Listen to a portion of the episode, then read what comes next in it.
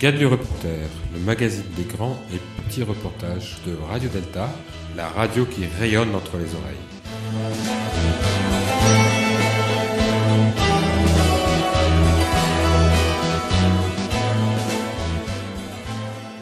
en direct sur Radio Delta, en direct du colloque intitulé Les francs-maçons interrogent le cerveau. La deuxième table ronde ne va pas tarder à débuter le temps que le temple se remplisse et que les conférenciers approchent de la table ronde ovale. A tout de suite.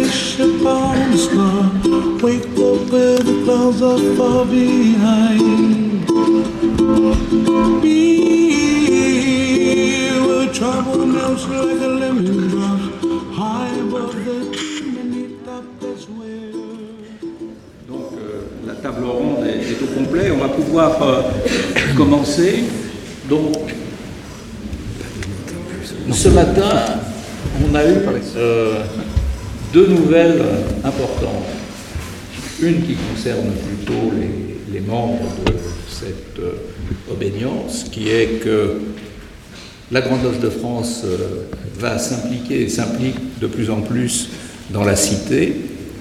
Et deuxièmement, nous avons appris, et c'est quand même le, but initial de cette réunion, comment fonctionne le cerveau. Cet après-midi, on va plutôt s'intéresser à envisager les résultats de cette dernière information, résultats sur le plan clinique, c'est-à-dire qu'après avoir vu la physiologie, on va essayer de comprendre quelles en sont les conséquences les conséquences sur le plan essentiellement euh, sociétal, puisque notre table ronde a pour thème éthique, médecine prédictive et intelligence artificielle. Alors on a déjà euh, pas mal tendu le coup à l'intelligence artificielle ce matin, on va encore contribuer je pense. Donc moi je vous propose qu'on suive euh, dans cet ordre nos sujets d'exposé. Les neurosciences peuvent-elles bouleverser notre conception de la personne? La mise en évidence des mécanismes par lesquels l'homme est un agent moral avec les conséquences que l'on sait sur la volonté, l'intervention, la décision, le libre arbitre, aboutira-t-elle à un contrôle de la pensée? C'est un des axes de recherche de crainte. D'après certaines expériences, et on, ça a été précisé ce matin, en particulier avec les, euh, images que, nous a montré le professeur Le Bihan sur euh, les stimulations du cerveau des patients dans le coma. Donc, nos actes sont-ils préformés sur le plan neuronal?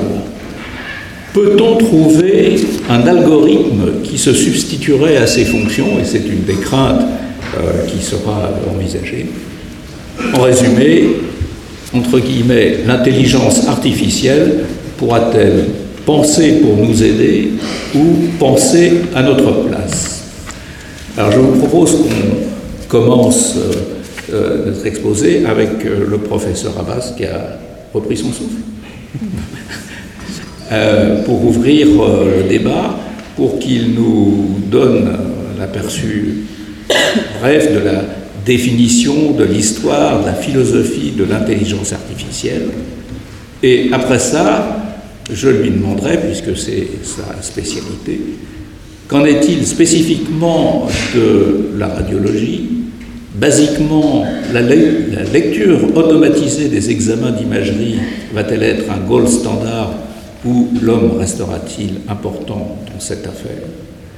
Beaucoup plus inquiétant, l'imagerie semble l'avenir, en particulier l'IRM fonctionnel et diffusion dont nous avons parlé euh, ce matin, avec certaines nouvelles capacités comme les détecteurs de mensonges, la mise en évidence des mécanismes comportementaux.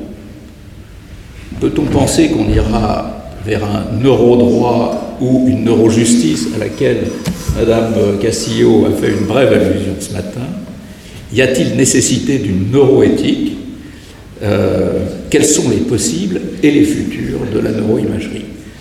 Pour ce très court sujet, vous avez droit à 20 minutes. Merci.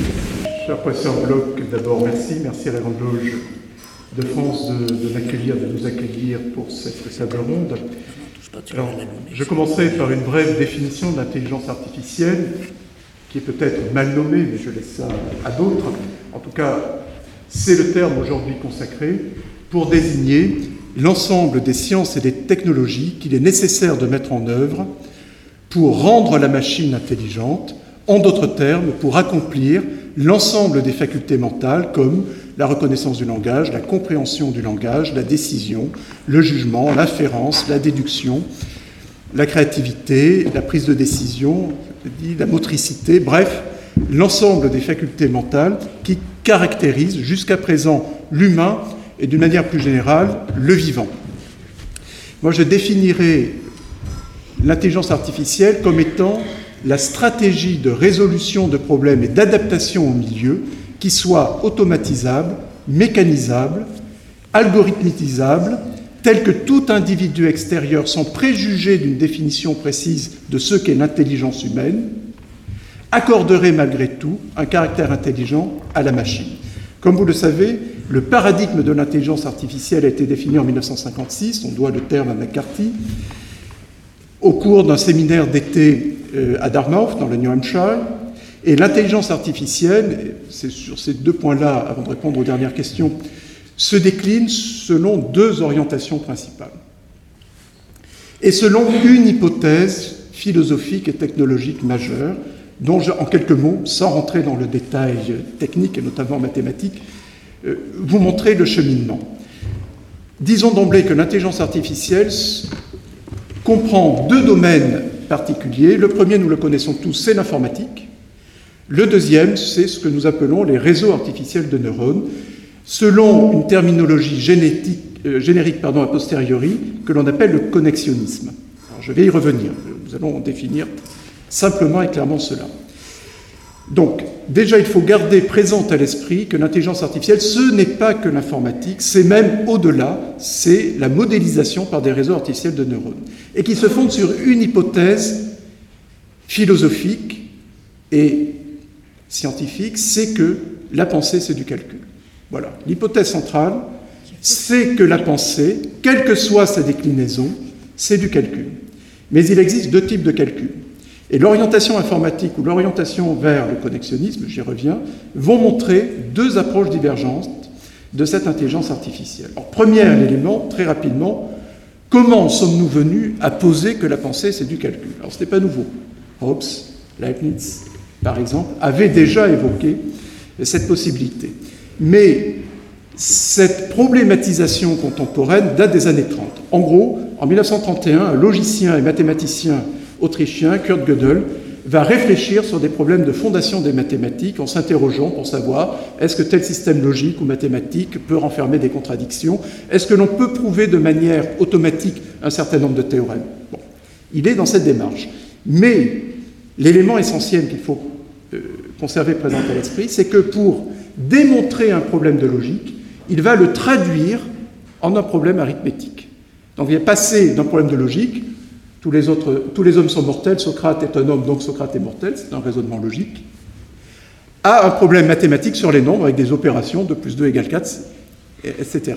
Donc, il faut garder cela présent à l'esprit. 1936, un mathématicien anglais, Alan Turing, que l'on connaît tous puisqu'il participe au décodage de la machine Enigma, donc des codes secrets allemands, va très très simplement, avec une feuille et un crayon, créer le modèle de ce qui deviendra l'ordinateur et que l'on va appeler machine de Turing. Donc il crée un modèle formel, simple, d'un mécanisme capable d'accomplir des opérations logiques et mathématiques. Si vous mettez bout à bout, juste pour nous, ces différents éléments, la logique, c'est de la pensée, c'est réduire, c'est réduire un peu la pensée, mais c'est de la pensée malgré tout. Des problèmes de logique peuvent être accomplis et résolus de manière arithmétique, avec des nombres des opérations mathématiques.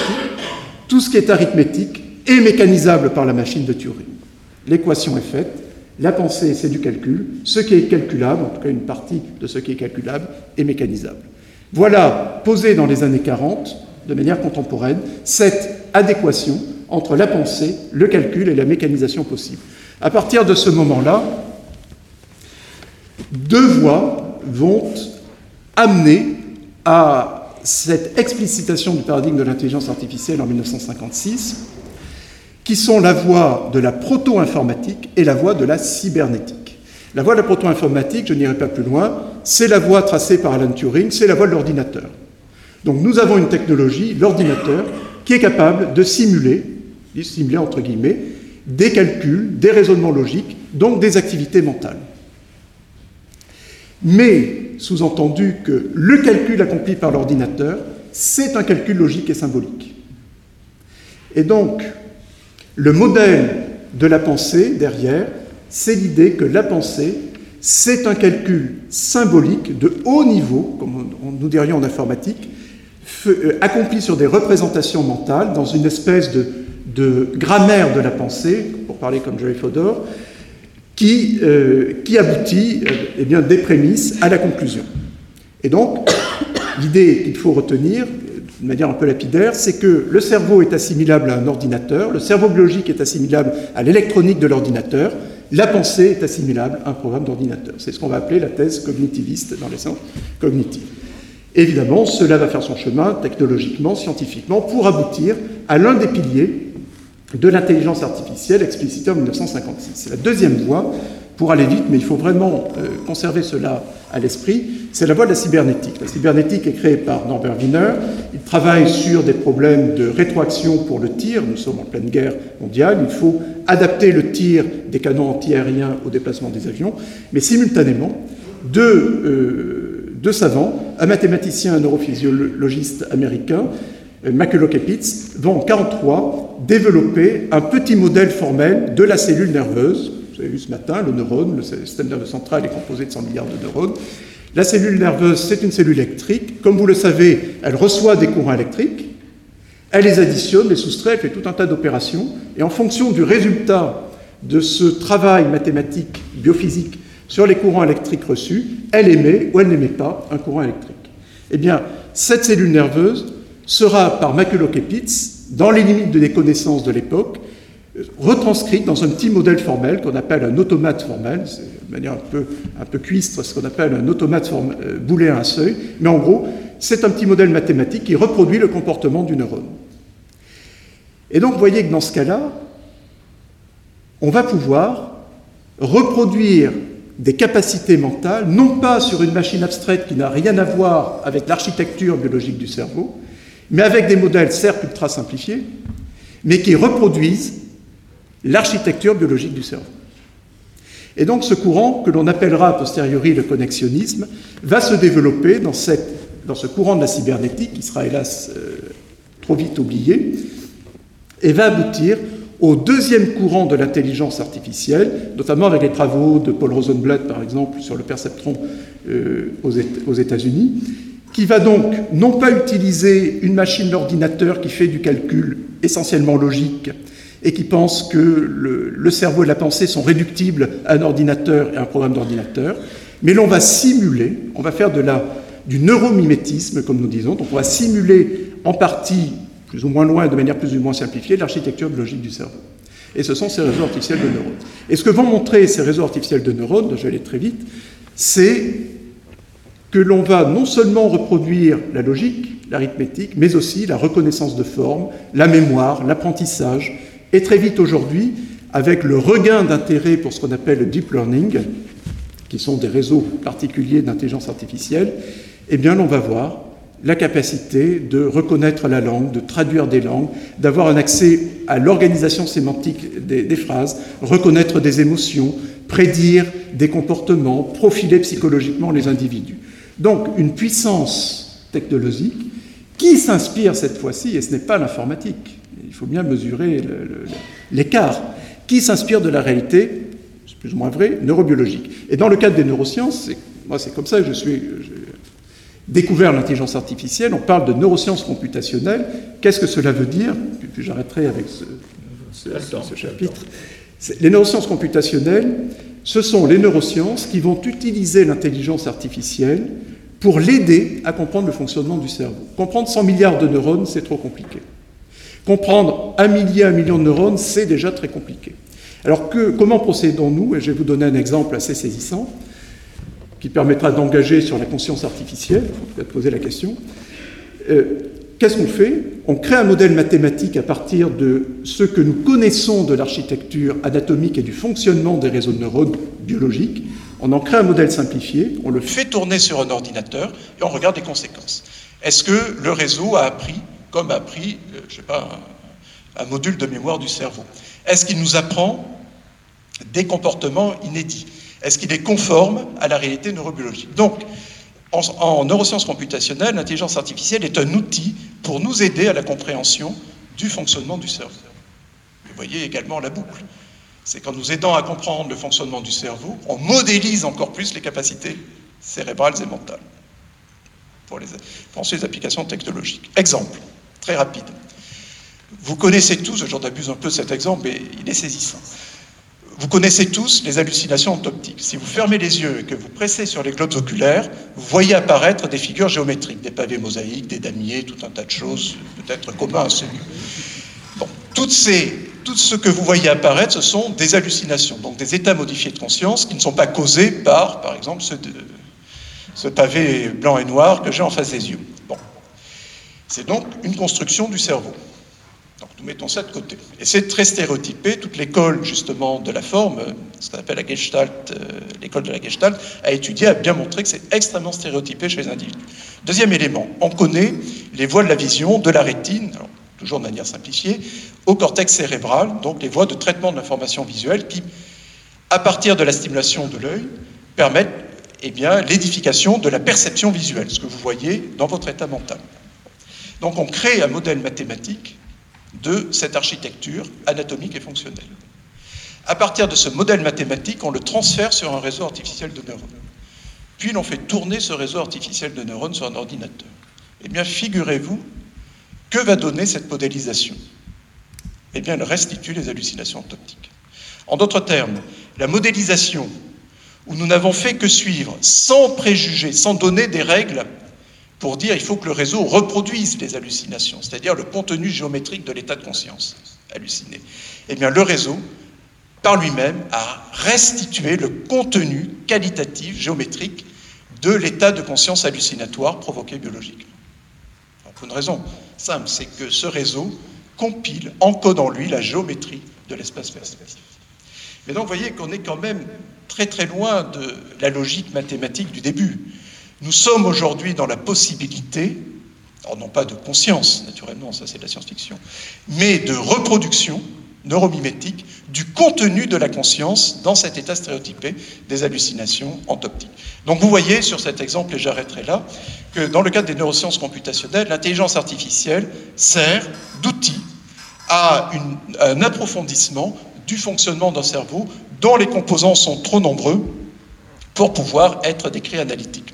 Donc c'est là une illustration. Mais en même temps, vous voyez que progresse l'intelligence artificielle, soit par l'ingénierie indépendamment du cerveau, soit en s'inspirant de la réalité neurobiologique. Et vous avez vu ce, grand résultat que l'on cite toujours, c'est AlphaGo 0. AlphaGo 0, c'est ce qu'on appelle un réseau convolutif. Donc c'est un réseau artificiel de neurones qui a battu les meilleurs joueurs de Go alors qu'il n'a appris à jouer que contre lui-même. On ne lui a jamais donné d'autres parties antérieures. Il connaissait les règles de jeu de Go et il a joué contre lui-même et a battu les autres joueurs humains et même donne des leçons aux joueurs humains. Donc vous voyez la puissance de cette intelligence artificielle. La puissance doit être minorée évidemment par les limites. Premièrement, aujourd'hui, il n'y a pas d'intelligence artificielle généraliste. Deuxièmement, il n'y a pas d'intelligence artificielle autonome. Il n'y a pas d'intelligence artificielle qui est capable de créer de l'inédit, parce qu'elle est asservie aux données qui servent à son apprentissage. Donc elle peut créer par recomposition, elle peut refaire un tableau de Van Gogh à peu près, mais elle ne peut pas euh, recréer un Einstein, par exemple, en, en, modifiant, en faisant une révolution. Donc voilà, j'arrête pour ça, mais vous voyez, il faut vraiment, vraiment garder présent à l'esprit que l'intelligence artificielle, c'est certes l'informatique, mais c'est le connexionnisme, les réseaux artificiels de neurones, et que là, c'est en pleine explosion, y compris dans le cadre des neurosciences computationnelles. Concernant les évolutions, sur, euh, notamment pour les neurosciences, l'imagerie cérébrale, c'est même au-delà de l'imagerie cérébrale. Il est vrai que cette, euh, l'imagerie cérébrale en général, c'est-à-dire l'imagerie qui nous permet de voir le cerveau en train de fonctionner et de cartographier les zones du cerveau qui sont recrutées spécifiquement par une tâche mentale. Donc c'est ce qui a été, je pense, montré par euh, Denis Lebihan ce matin. Eh bien, on est capable en effet de les coupler à des interfaces cerveau-machine, eux-mêmes couplés à des réseaux de neurones artificiels qui sont capables de décrypter ce que le cerveau est en train de voir ou de penser. Toutes choses égales par ailleurs, bien évidemment.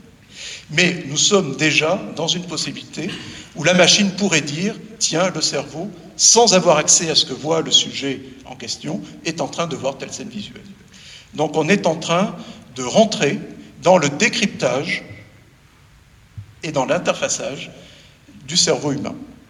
Et cela est utilisé pour le neuromarketing aussi, c'est-à-dire étudier la prise de décision, le choix, euh, les envies, les besoins, et dans le cadre évidemment d'un détecteur de mensonges. Évidemment, il n'y a pas une sensibilité à 100%, et le problème qui sera débattu, j'imagine, c'est dans ce cadre-là et dans une société euh, hyper euh, judiciarisée, hyper responsabilisée, c'est qu'un outil, d'abord, est-il légitime qu'un outil de recherche fondamentale ou un outil médical passe dans un usage social et notamment de contrôle social?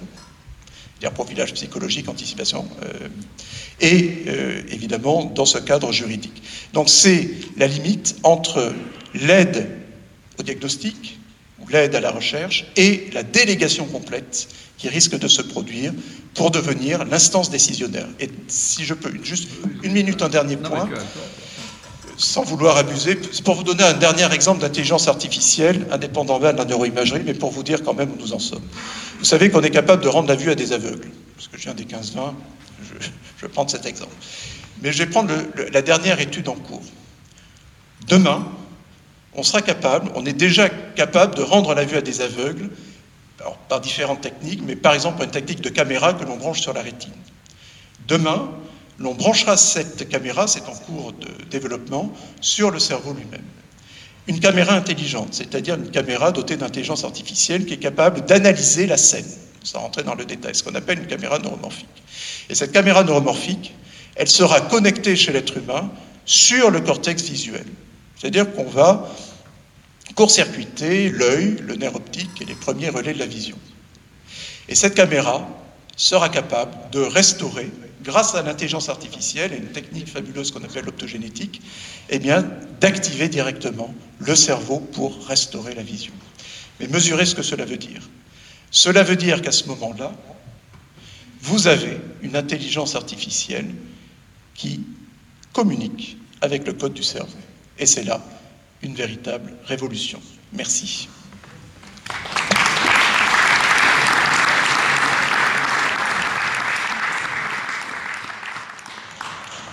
c'est effectivement une révolution peut-être inquiétante. Euh, et j'ai omis tout à fait volontairement tout à l'heure de vous présenter nos, intervenants. Donc ça ne vous a pas échappé que le professeur Abbas, qui l'a dit lui-même, vient des 15-20 et que tous ces exemples étaient dus et en rapport avec la vision. Euh, il y a un point que tu n'as pas envisagé euh, dans, dans, la dernière partie, c'est l'irruption de ces euh, avancées euh, dans à la fois l'éthique et euh, les problèmes de, justice ou qu'on peut extrapoler assez rapidement, mais qui sur le problème de la diffusion de ces, de ces machines et de leur utilisation parce que ça n'a pas de but d'être uniquement réservé à la recherche médicale. Nous souhaitons des applications, et comme d'habitude, les applications sont toujours déviées. Y a-t-il des garde-fous? Alors, de mon point de vue, il n'y a plus de garde-fous possible. En gros, pouvez-vous demander à un comité d'éthique d'infléchir la politique d'une entreprise qui est capitalisée à 100 milliards de dollars et dont les États ont besoin pour assurer du travail, des flux financiers, développe les propres produits en matière militaire et de recherche? Je vous dis non. Est-il possible, on parle du RGPD, puisque ces technologies fonctionnent à la donnée, à la mégadonnée, est-il possible de limiter l'accès à ces mégadonnées? Moi, je vous dis un raisonnement simple, il ne faut pas à à 14 heures. L'économie, enfin le capitalisme cognitif aujourd'hui se fonde sur les nanotechnologies, les biotechnologies, les sciences de l'information et l'intelligence artificielle. L'intelligence artificielle est un moteur de cette économie dont on évalue qu'elle va rapporter sur 30 ans 15 milliards de dollars avec une progression du produit intérieur brut de 1,2% par an pendant 30 ans. Cette, au monde entier, chez nous un peu moins, c'est surtout la Chine, comme toujours, la Chine, l'Asie et les États-Unis. Mais donc, l'intelligence artificielle fonctionne avec des données. Ben voilà, l'équation est faite, vous ne pourrez pas contrôler. Et troisième élément, je ne vais pas aller plus loin, c'est que L'hypothèse, avec d'autres, hein, modestement, que je fonde, c'est que nous allons vers une société, enfin nous sommes dans une société néolibérale, qui va miser sur l'étiolement de l'État, ce qui est déjà le cas au profit du marché, l'étiolement des politiques publiques, et je dis que ces technologies algorithmiques seront demain les corps intermédiaires et se substitueront au corps de l'État pour une dictature algorithmique dans une, dans une évolution sociale vers un libertarianisme à l'américaine. À l'américaine, je ne parle pas de, de Proudhon, de Bakounine, Kropotkin d'autres. Euh, donc, je, dis, je pense qu'aujourd'hui, l'éthique n'est pas le bon instrument pour réguler. Ce qu'un philosophe appelle d'ailleurs la petite éthique. Le bon instrument pour réguler, c'est la politique. Une politique qui ose faire un diagnostic global pour voir les, les, les conséquences systémiques de cette technologie. Et je, je me trompe peut-être, j'espère me tromper d'ailleurs, mais je pense que l'usage de polissage social, de régulation sociale de cette technique va l'amener à à la fois une diffusion généralisée et d'autre part à une substitution à un certain nombre d'instances politiques décisionnaires. Donc je le dis très clairement, l'éthique est totalement dépourvu et ne peut rien apporter si on reste sur le domaine de la petite éthique face à ce qui relève d'un véritable combat politique. Euh, il, va y avoir un débat dans la table ronde, je crois. Il y a quelques, avis divergents. Bien, merci beaucoup, euh, Christophe, pour cet exposé introductif j'ai noté quand même euh, un élément important dans ce que tu nous as dit et important pour cette maison, c'est que l'homme était capable de calcul symbolique, la machine est capable de calcul symbolique, ce qui pour nous, euh, francs-maçons, est quand même quelque chose d'important et de valorisant. Alors, euh, le professeur Pujol est professeur de, génétique et vice-doyen de la faculté de médecine de, Montpellier.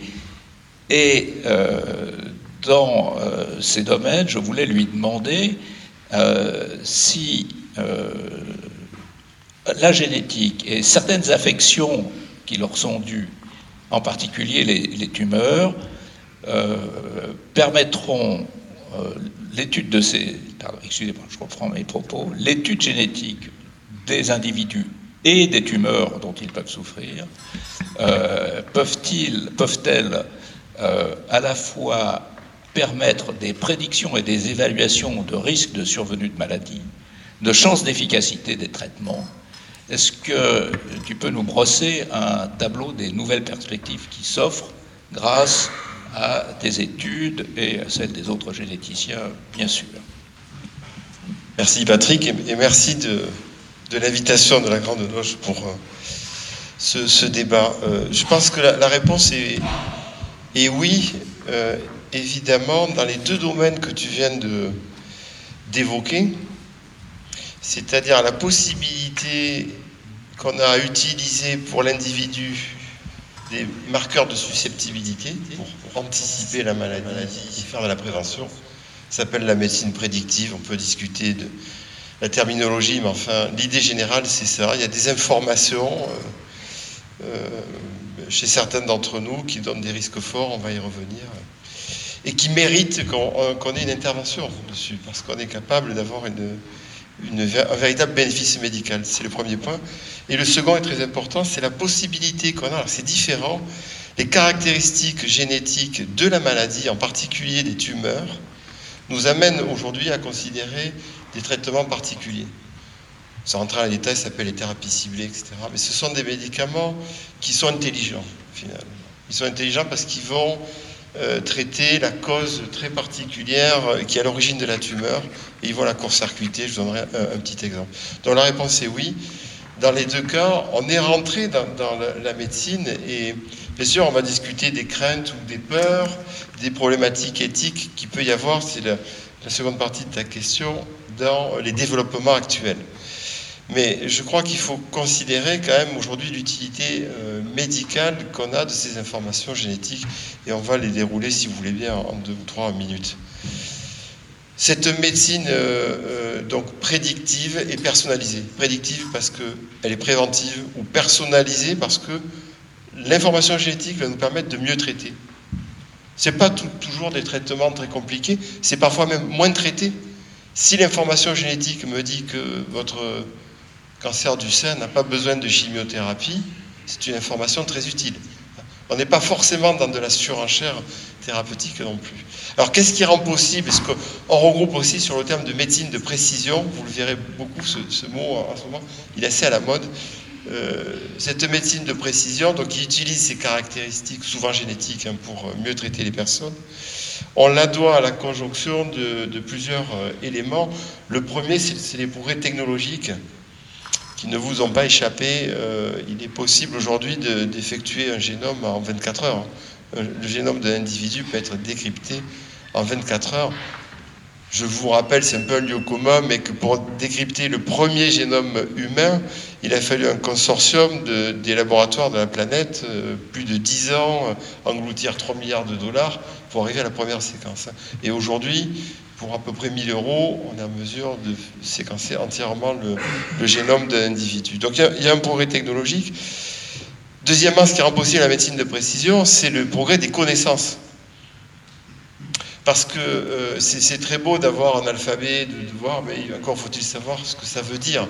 Et là, on progresse quand même. On dénombre aujourd'hui 8000 maladies génétiques euh, dans le domaine du cancer, qui est, un peu mon, mon, domaine de compétence. Euh, on a une centaine de gènes qui sont activables par des drogues, etc. Donc, on comprend le mécanisme moléculaire. Et enfin, le dernier niveau de la médecine de précision, c'est la thérapeutique. C'est-à-dire qu'on a compris, vous allez voir avec deux exemples, on est capable d'élaborer une stratégie euh, thérapeutique en regard du mécanisme euh, génétique qui fait la, la, maladie.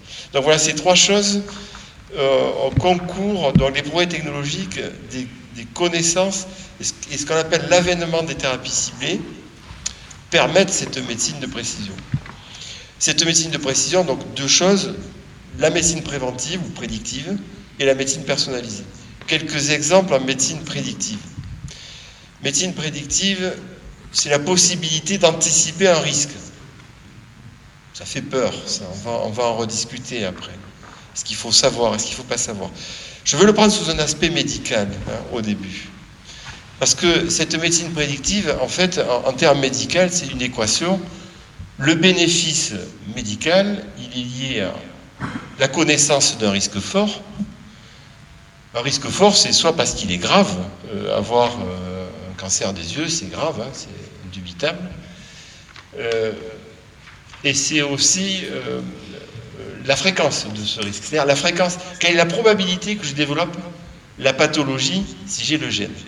Ça, ça rentrait à nos termes techniques, mais ça, on le chiffre.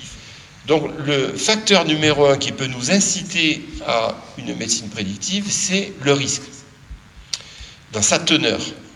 Et le deuxième élément, c'est ce qu'on appelle l'actionnabilité, qui est un terme anglo-saxon et que j'aime bien parce qu'on n'en a pas trop d'autres. C'est bien d'avoir un risque. Qu'est-ce qu'on fait? Est-ce qu'on a des actions médicales utiles? Ces actions médicales, elles vont du dépistage à la prévention, au traitement. Mais toute la médecine prédictive, vous pouvez résumer le bénéfice médical à cette équation gravité du risque, fréquence du risque et possibilité d'action médicale. Et là, vous avez tout euh, là-dedans. Donc, je vais vous donner quelques, exemples. Le premier euh, que j'aimerais donner, c'est j'ai la conjonction, c'est la meilleure des solutions, d'un risque très fort et d'une action très bonne. On a des maladies génétiques, une qui est dépistée à la naissance, qui est une maladie, euh, peu importe les, noms, mais qui permet de détecter que certains enfants ont un déficit enzymatique et que si on leur donne un régime, c'est bon. Si on leur donne pas, c'est très mauvais par contre. Hein, Donc vous voyez, c'est une action euh, qui est tout à fait recevable, bien sûr, sur le plan euh, éthique. C'est actionnable, le risque est fort. C'est le meilleur cas de figure. Malheureusement, c'est très rare. Deuxième cas de figure. Celui-là, vous, vous les connaissez euh, très bien. C'est ce qu'on vous vend beaucoup sur Internet. Alors là, le risque est faible. Il est vrai, vrai. J'ai un risque d'Alzheimer, j'ai un risque de schizophrénie, j'ai un risque de diabète parce que mon marqueur euh, il est un peu plus élevé ou différent que la normale. Sauf que j'ai pas d'actionnabilité. Alors ça, ça pose vraiment question parce que avoir un risque faible et euh, pas d'action derrière, pouvez faire des sudoku toute la journée si vous avez euh, un risque accru d'Alzheimer, c'est pas sûr que ça vous serve à grand chose. Donc cette information, un risque faible et une action pas bonne, est extrêmement euh, euh, aujourd'hui critiquable à mon sens, surtout si elle est déliée d'un, d'un conseil médical. Troisième cas de figure, alors c'est un peu mathématique hein, mon, mon truc, mais je pense que ça me permet de brosser le tableau. Le risque est fort et j'ai pas d'action médicale possible. Et ça, vous connaissez ces situations. Ce sont euh, des maladies génétiques dites graves et incurables au moment du diagnostic. Je reprends volontairement ce terme qui est le terme du législateur. Nous avons des maladies graves et incurables que nous connaissons aujourd'hui au plan moléculaire. Nous ne savons pas, en l'état des connaissances actuelles, les traiter. Nous ne savons pas les prendre en charge. On peut améliorer, bien sûr, mais très modestement, le pronostic de ces personnes. Alors là, qu'est-ce qu'on peut faire? On peut proposer, et donc c'est quelque chose qu'on on pratique depuis une vingtaine d'années, du diagnostic prénatal. C'est-à-dire, on peut utiliser l'information génétique pour savoir si l'enfant à naître est porteur ou pas de la maladie. On a parfois des marqueurs de risque pour la trisomie, par exemple. On a des fois des histoires familiales, etc. Mais c'est comme ça qu'on arrive à dire, il y a une maladie génétique et on va regarder pour votre enfant à naître. On propose au couple, est-ce que cet enfant à naître euh, risque d'avoir la maladie? Auquel cas, on va programmer soit un diagnostic prénatal, qui est assez terrible parce qu'il débouche si c'est le souhait du couple, vers une interruption médicale de grossesse. Euh, soit on va euh, faire ce qu'on appelle un diagnostic pré-implantatoire. Je vous livre un mot là- là-dessus parce que c'est en, pratique dans mon laboratoire. Diagnostic pré-implantatoire, c'est euh, je vais sélectionner l'embryon. Alors ça nous a valu, nous généticiens, euh, beaucoup de, jets de pierre, hein, parfois, en disant mais qu'est-ce que vous faites? C'est une sélection, etc. Oui, c'est une sélection, mais on sélectionne par exemple un embryon qui n'a pas une maladie terrifiante comme la myotrophie spinale, dont le pronostic vital est, de moins de deux ans, hein, une fois sur deux, il faut quand même le savoir. hein. Donc on n'est pas du tout à la recherche d'un esthétisme, de- on est vraiment dans du médical, on essaie d'éviter des maladies. Donc ça, c'est ce qu'on appelle le diagnostic préimplantatoire. Et enfin, le dernier élément dans le prédictif, c'est la possibilité d'avoir des actions modérées sur des risques modérés. Exemple, BRCA. BRCA, c'est le risque, c'est le gène qui donne un risque de cancer du sein. Il a été assez médiatisé parce qu'une actrice américaine, etc. Bref, vous connaissez le truc. Quand on a une prédisposition BRCA, on a un risque fort, mais pas certain, de cancer du sein. 70% des femmes euh, qui ont euh, le, gè- le gène avec la variation feront cancer du sein dans la vie. Plutôt tardif, même s'il est plus jeune qu'en population générale, plutôt tardif. Et puis le cancer du sein, on le guérit euh, 8 ou 9 fois sur 10 aujourd'hui. Donc, et on a des actions. On a le dépistage par IRM, qui est un, un excellent outil et qui a apporté beaucoup. Et après, on a même d'autres possibilités. Aujourd'hui, la prise en charge des femmes qui ont une prédisposition BRCA, ce n'est pas rien. L'utilité médicale est une réduction de la mortalité par cancer chez ces femmes de 30% à 5%. C'est-à-dire si vous appliquez le dépistage par IRM et la chirurgie ovarienne, parce qu'en plus il y a un risque de cancer de l'ovaire après 40 ans, Si vous faites ces deux choses, vous avez une action qui est très forte en réalité. Vous avez diminué la mortalité de ces femmes de 90% en, relatif. C'est-à-dire elles sont passées de 30% de risque de décès à 5%. C'est une action qui est quand même très forte. Et c'est ce qui amène d'ailleurs à discuter aujourd'hui, euh, ce sera mon dernier point, dans le cadre des, révisions des lois de bioéthique, à l'accès euh, à ces informations. Alors le deuxième... Euh, le deuxième, j'ai pas fait partir mon chronomètre. Bon, c'est pas grave, je sais que Patrick sera veillé à, ça. Le deuxième aspect, donc ça c'est l'aspect un peu, un, peu, difficile, mais l'autre les moins. La médecine personnalisée, c'est quoi? C'est moins problématique au niveau de l'éthique. C'est la possibilité d'avoir des informations génétiques pour mieux traiter une personne. Bon, ça, ça a l'air euh, sur le papier correct. Je vais quand même vous raconter cette histoire, qui est une histoire vraie, hein, euh, qui est euh, un chercheur à Philadelphie. On a à l'époque une leucémie myéloïde chronique. Lui euh, s'intéresse à la cytogénétique, c'est-à-dire de façon assez globale la, photo des, chromosomes. Et il s'aperçoit que la, quasi-totalité des cas dans la leucémie myéloïde chronique, on a une anomalie entre deux chromosomes, qu'on appelle une translocation. En gros, c'est un bout de chromosome qui s'est détaché, qui est parti sur un autre chromosome. Et lui, l'observation est là. Euh, on appelle ça le chromosome de Philadelphie, parce que ce monsieur est à Philadelphie. Et puis, on en reste là. C'est vraiment observationnel. Et il faut les progrès de la génétique pour qu'on s'aperçoive que euh, sur ce qu'on appelle la zone de cassure et l'accollement des chromosomes, on a une anomalie qui n'est pas banale. On a ce qu'on appelle un gène chimère, qui est issu de la fusion de deux gènes. Donc c'est absolument anormal. Euh, ces deux gènes qui ont fusionné entre eux. Mais ce faisant, un gène fusionné va avoir une activité folle.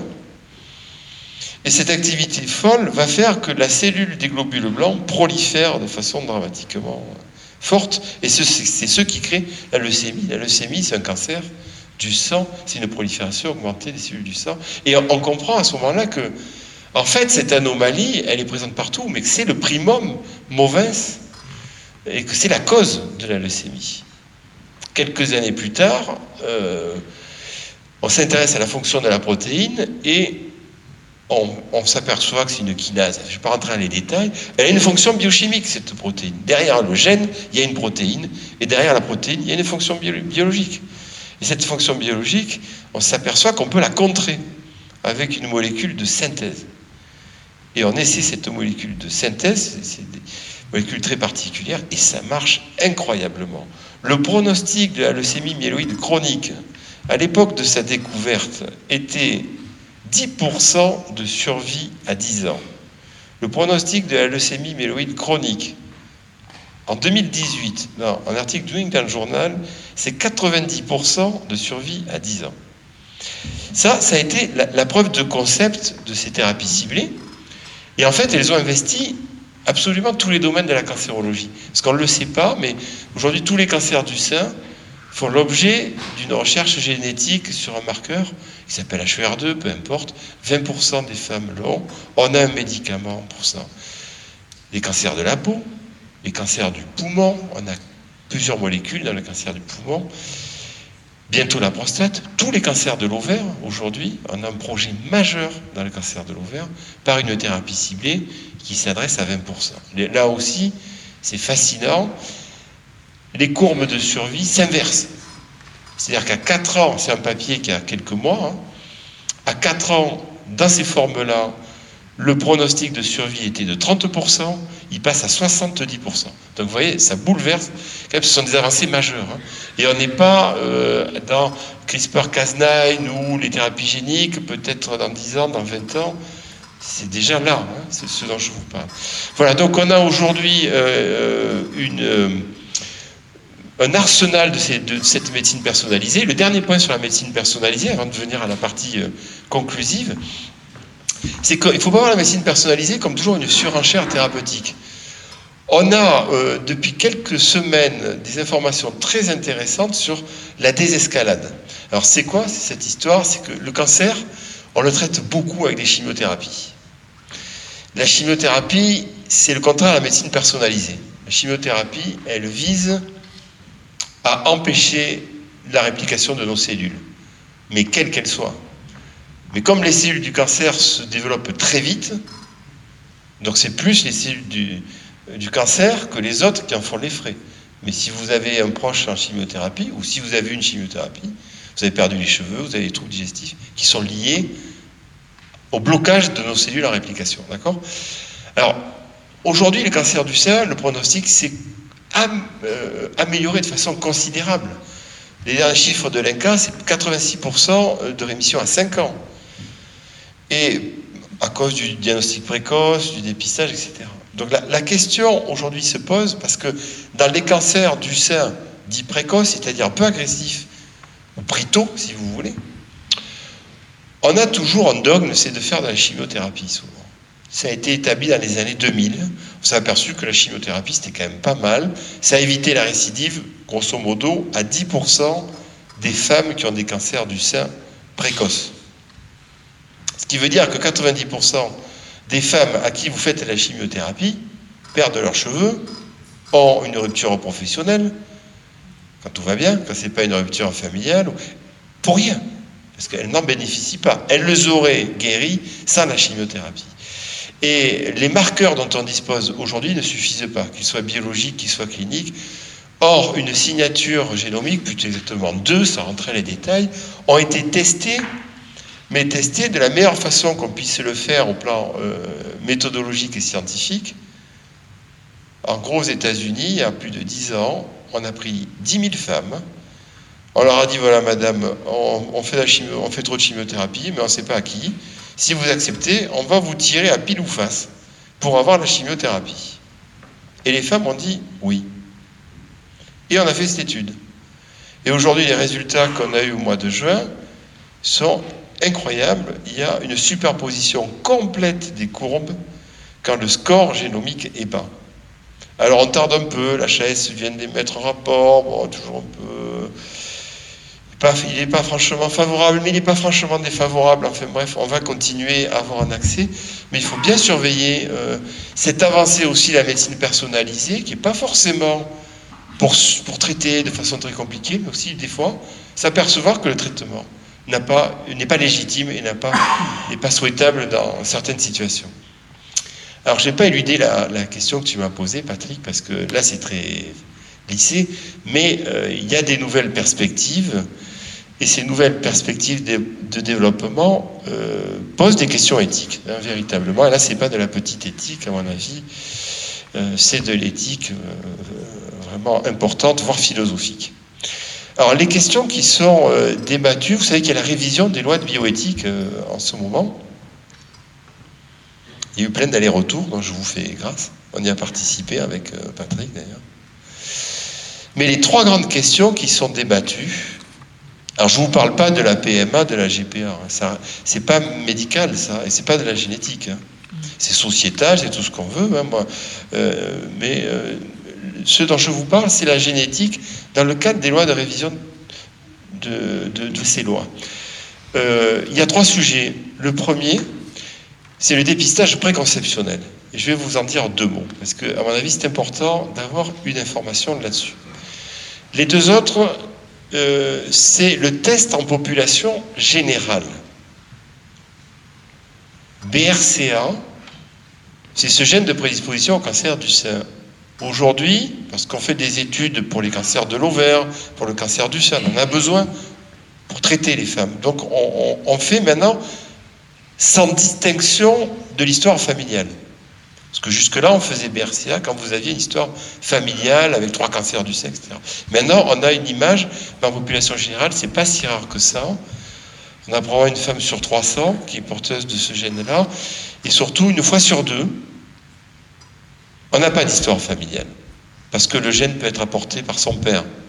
Parce que sa mère pouvait avoir le, le gène et n'a pas fait de cancer du sein ou autre chose. donc la question qui se pose, c'est jusqu'où on élargit les indications et deuxièmement, est-ce qu'une personne dans la population générale a le droit de faire le test? Or aujourd'hui, la réponse est non.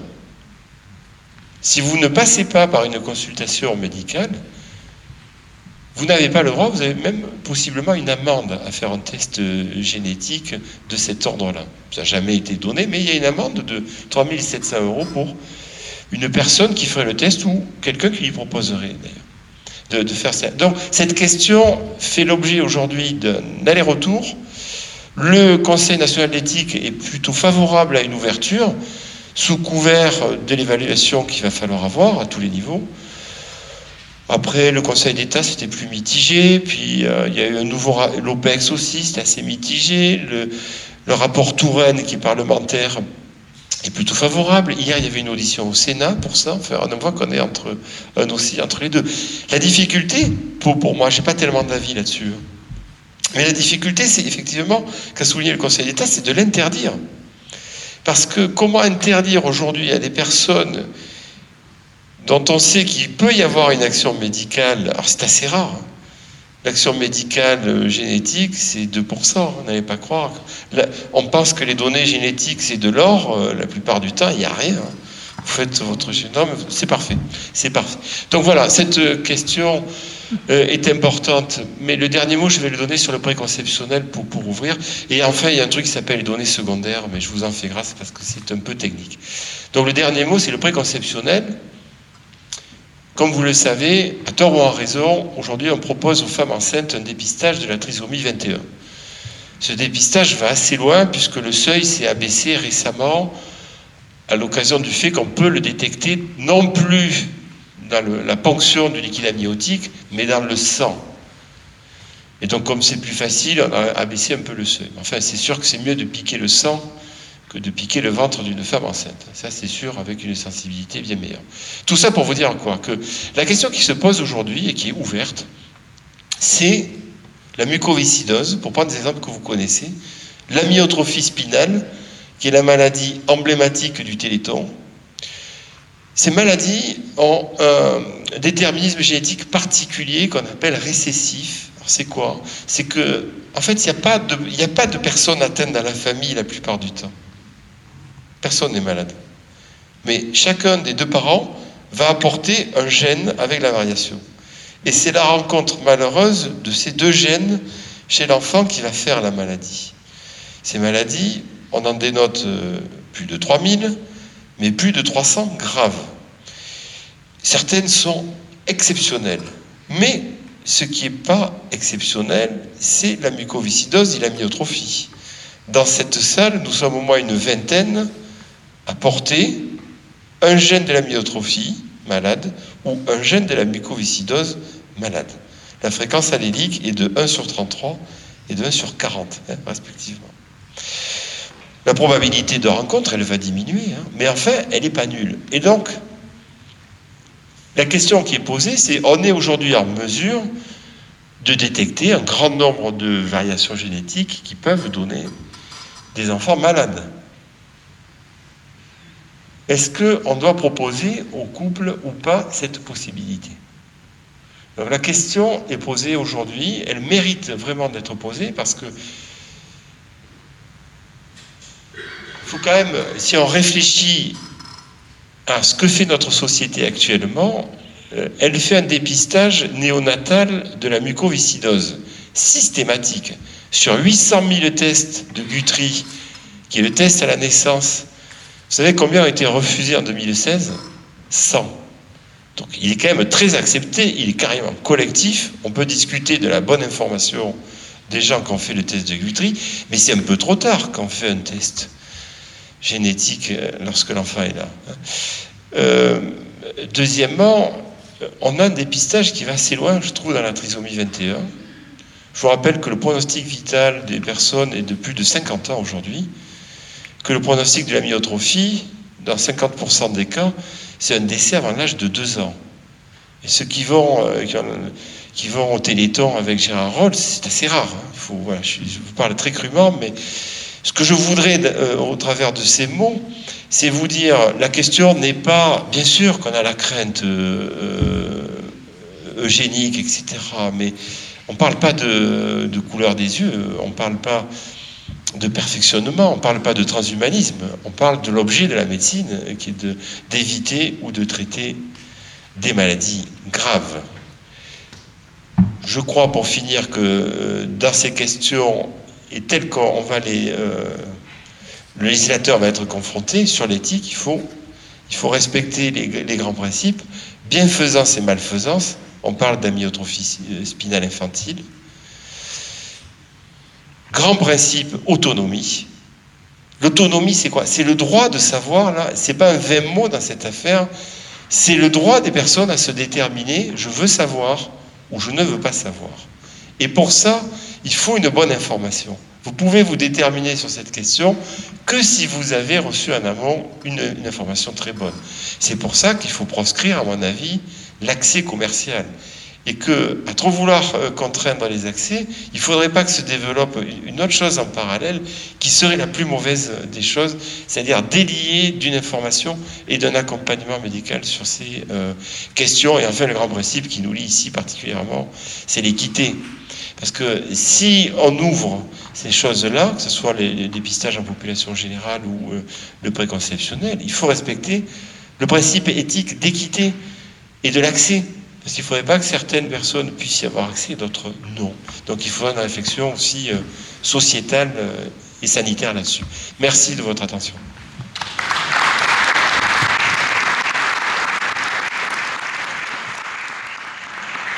Merci Pascal. Euh, comme d'habitude, après nous avoir donné des espoirs fabuleux avec la médecine personnalisée, tu as terminé Oh, laissons les, questions ouvertes, car ici, d'une manière générale, en franc-maçonnerie, on aboutit plus à des questions qu'à des réponses. Euh, professeur Ségolène euh, Aimé euh, est aussi généticienne. Elle est responsable à l'INSERM des, pas d'un site, mais elle a créé un site dédié aux maladies orphelines et aux médicaments orphelins. Et euh, je voulais l'interroger euh, sur euh, son, sa vision à la fois de, de certains aspects de l'intelligence artificielle et de la génétique. Et comme vous l'avez remarqué, le terme d'intelligence artificielle est utilisé à tout bout de champ, à tout propos, une sorte de tarte à la crème justifiant tout et euh, expliquant tout est probablement la seule voie de salut euh, pour certains. Or, cet instrument ne serait-il pas une duperie sémantique alors que de mauvais, projets euh, pourraient se cacher derrière, comme cela a été déjà un peu évoqué? S'agit-il pas uniquement d'enjeux financiers ou d'enjeux de pouvoir quels enjeux de société, de contrôle social, comme actuellement c'est utilisé en Chine, y a-t-il une limite pour les chercheurs et pour les applications? En, d'autres termes, et euh, pour revenir sur euh, des questions aussi sémantiques euh, posées par Christophe Abbas tout à l'heure sur le niveau de l'éthique, la petite éthique ou la grande éthique, quels sont euh, les enjeux et comment faire avec, devant ces enjeux pour conserver un monde humain, voire humaniste. Bon, merci de nous donner votre avis sur cette sujet. Écoutez, merci beaucoup. Je suis ravie d'être là aujourd'hui. Euh, mais ceci dit, c'est très difficile de parler après deux confrères qui vous ont fait euh, rêver quelque part, euh, vous ont secoué un petit peu, vous ont donné beaucoup d'espérance dans certains domaines. Moi, je vais vous tenir un discours très très différent. Même si je suis à peu près issu du même moule, j'ai une autre façon de regarder les choses. Euh, peut-être parce que je suis plus vieille, que j'ai plus d'expérience et que je peux regarder ça à l'aune de la façon dont se déroule euh, l'adoption des technologies, qui est la thématique de recherche que j'ai poursuivie toute ma, toute ma vie, de regarder comment les technologies sont adoptées euh, et s'implémentent dans la société et quels sont les déterminants de ça. Et donc, je vais parler finalement des, deux thématiques, parce que les propos qui ont été tenus appellent pour moi des commentaires à part égale. alors, je vais euh, commencer par la génétique pour passer à l'intelligence artificielle, qui était le sujet qui m'avait été demandé initialement. Sur la génétique, je voudrais quand même, euh, euh, bien que je sois complètement d'accord sur les merveilleuses applications en médecine qui ont été décrites, qui sont des réalités, et ce sont les maladies pour lesquelles personnellement je me suis battue toute ma vie, donc je suis très très contente. Ceci dit, le discours qui est vendu dans le grand public, qui euh, vous est vendu dans les médias, sur euh, le pouvoir extrême euh, prédictif de la génomique et qui va révolutionner la médecine, ce discours est absolument fantasmagorique et n'a aucune réalité. Et il y a toujours eu, quand il y a des avancées technologiques, une tendance naturelle à surestimer le pouvoir de, de, ces nouvelles technologies et à anticiper des changements profonds, décisifs et rapides, alors qu'en réalité, on est toujours incapable, au moment où se produisent des ruptures euh, sémantiques, comme on a apporté euh, la, la, génomique et l'intelligence artificielle, on est incapable de regarder ce qui va se passer, puisqu'on raisonne avec le savoir du jour, avec les technologies du jour, avec la configuration sociétale du jour, et on le projette sur 10 ans ou 20 ans. Or, dans 10 ans ou 20 ans, le monde aura bien bien changé, et encore plus maintenant, on le sait, avec tous les changements climatiques, la crise économique, etc. Donc, on est absolument incapable de dire ce qui, comment, si dans 30 ans, euh, l'intelligence artificielle sera partout. Je ne le crois absolument pas, parce qu'on va être amené à la raison euh, et à la réalité très, très rapidement. Alors, pour revenir à la génomique, qu'est-ce qui coince Qu'est-ce qui me permet de vous dire qu'on survend complètement cette approche-là? C'est que le, le, vivant est très très complexe et que l'étape de la, la, détermination de quelles sont les protéines qui sont construites et comment se construit le vivant au tout départ de la vie n'est qu'une petite étape et qu'ensuite c'est un, un, processus euh, qui euh, est en interaction con, constante avec l'environnement et que euh, la, le génome continue à évoluer après la fécondation, pendant toute la vie embryonnaire, la vie fétale, puis la vie adulte. Et une des grandes découvertes de la génomique de ces dernières années, c'est de montrer qu'il y avait énormément de mutations qui survenaient après la conception. Donc, si on regarde le génome initial, on n'a pas une bonne représentation de l'individu euh, qu'on a à la fin. Et ensuite, les, les, tissus, les organes continuent à évoluer pour leur propre compte pendant la vie adulte en réponse à notre environnement euh, biologique et, euh, et, extérieur. Et donc, euh, dans un cerveau, il y a au moins 200 mutations qui ne sont pas ailleurs dans d'autres organes, etc. Donc, on, prédire à partir de, de, l'ADN, le génome initial, c'est absolument impossible pour ces raisons-là, et aussi parce que, en réalité, ce que nous sommes à la fin, est, la résultante de l'interaction entre les, cartes qui nous ont été données pour jouer euh, par la génétique, mais aussi euh, comment elles sont distribuées en fonction des besoins qu'on va avoir. Et donc, ceci euh, est très très arrogant de la part de, des scientifiques et des médecins et des, gens qui croient à ça, enfin qui le vendent comme une réalité, de penser que ça va changer, ça va révolutionner la médecine. Ça ne va pas révolutionner la médecine, elle va continuer sa petite histoire euh, en essayant de trouver des solutions très souvent empiriques pour euh, euh, améliorer la condition des gens, résoudre les problèmes de la souffrance, etc., etc. Et il y aura marginalement des effets euh, importants pour des sous-groupes de population. Par exemple, les gens qui ont des maladies génétiques, maintenant, fort heureusement, on peut faire des diagnostics, on peut leur faire des prédictions sur la survenue chez d'autres enfants, etc. C'est très très bien. Moi j'ai connu l'époque où on n'était pas capable de faire ça, c'était une grande souffrance de ne pas avoir de service à offrir, si vous voulez, donc ça c'est très très bien. Mais c'est 1% de la population et les 99% d'autres qui n'ont pas de maladie génétique, génétiquement déterminée, inexorable, eh bien ces gens-là ont des maladies où la part de la génétique ne joue qu'un tout petit rôle et euh, l'immense majorité de, ce qui arrive n'est que très marginalement entaché de, de, du rôle des variants génétiques qu'on a. Donc ne vous faites pas faire votre génome, ça vous servira à rien, vous économiserez 1000 euros. Donc ça c'est euh, pour euh, régler son compte à la génomique, même si là encore, euh, euh, pratiquement, si vous voulez, ça ne sert à rien. Mais c'est un marché. hein. Il va y avoir un marché, ça va se, il y a des choses qui vont se développer, etc. Mais ça ne changera rien à notre capacité de mieux ou mal, plus mal soigner l'Alzheimer, le Parkinson, etc. C'est pas avec euh, cette loupe-là qu'on va mieux comprendre les choses. En revanche, ça fait d'énormes progrès.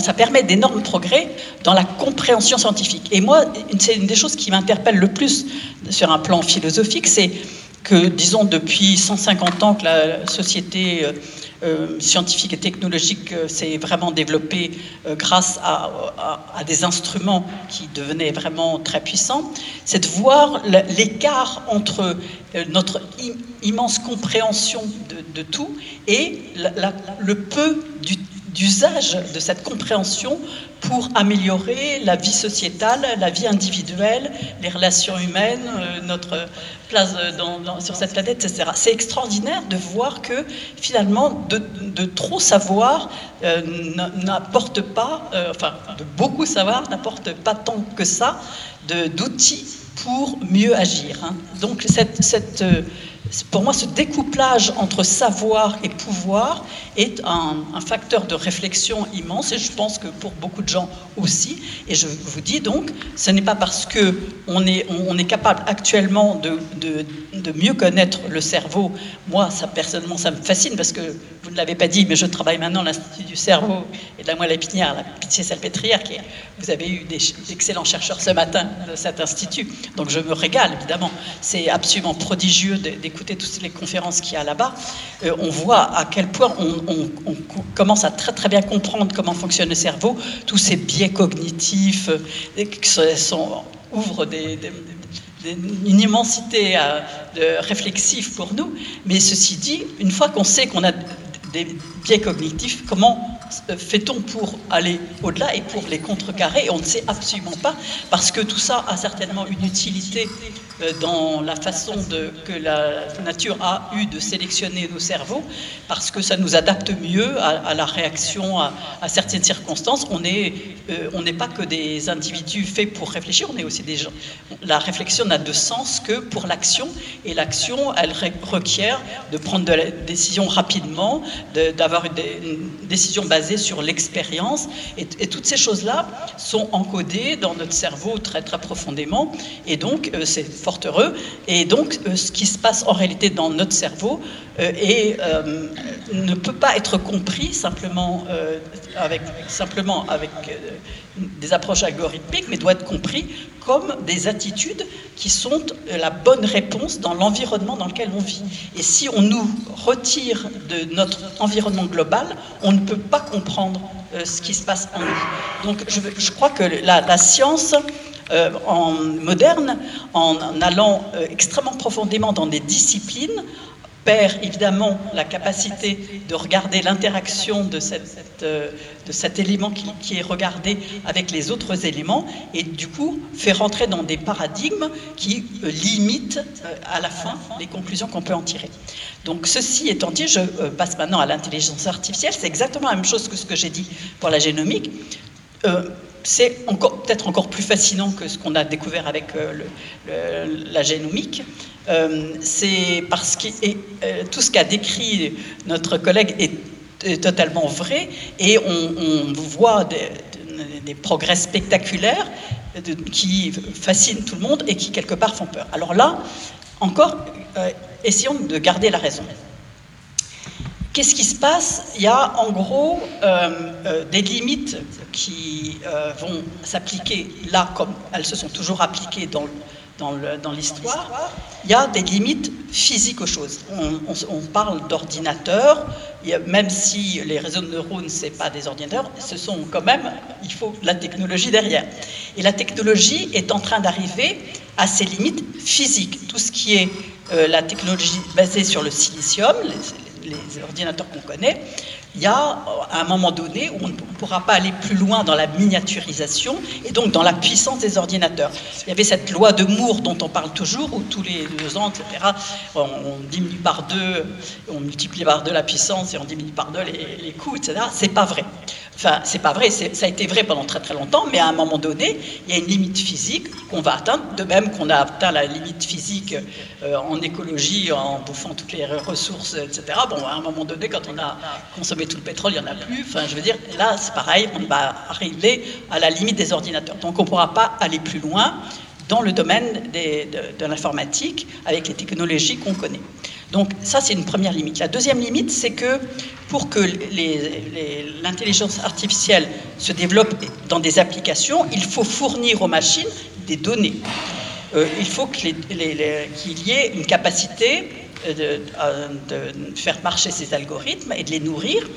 Et euh, pour ça, il faut que ces données soient disponibles. Alors, tous les exemples actuels de grands succès, ce sont sur des tâches qui sont très limitées très spécifiques et pour lequel les données sont des données qui sont directement interprétables par une machine, c'est-à-dire qu'elles peuvent être transformées en, euh, en bits, euh, c'est des oui, non, enfin je veux dire c'est positif, négatif, voilà, c'est du binaire. Hein. C'est l'imagerie médicale par exemple, qui a été, qui est un succès formidable euh, que tout le monde reconnaît, vient du fait que l'image, ce sont des pixels, et les pixels, un ordinateur, il comprend ça très très très bien.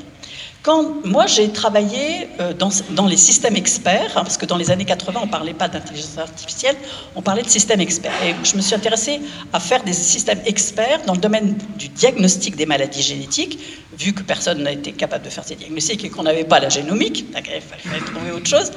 Et là j'ai commencé à, comprendre qu'il y avait des difficultés inhérentes à, construire des systèmes experts quand on commençait à, les construire sur des données qui étaient des, des interprétations de la réalité. Pas la réalité, mais une interprétation. C'est-à-dire que quand vous essayez, par exemple, de faire un système d'aide au diagnostic en médecine, vous, vous avez des résultats biologiques, ça c'est c'est quantitatif, vous avez des images, c'est très très bien, mais après vous avez des symptômes, des signes qui sont euh, euh, disons, exprimés par des mots, et ces mots ont une sémantique qu'il faut complètement maîtriser euh, et expliquer à l'ordinateur.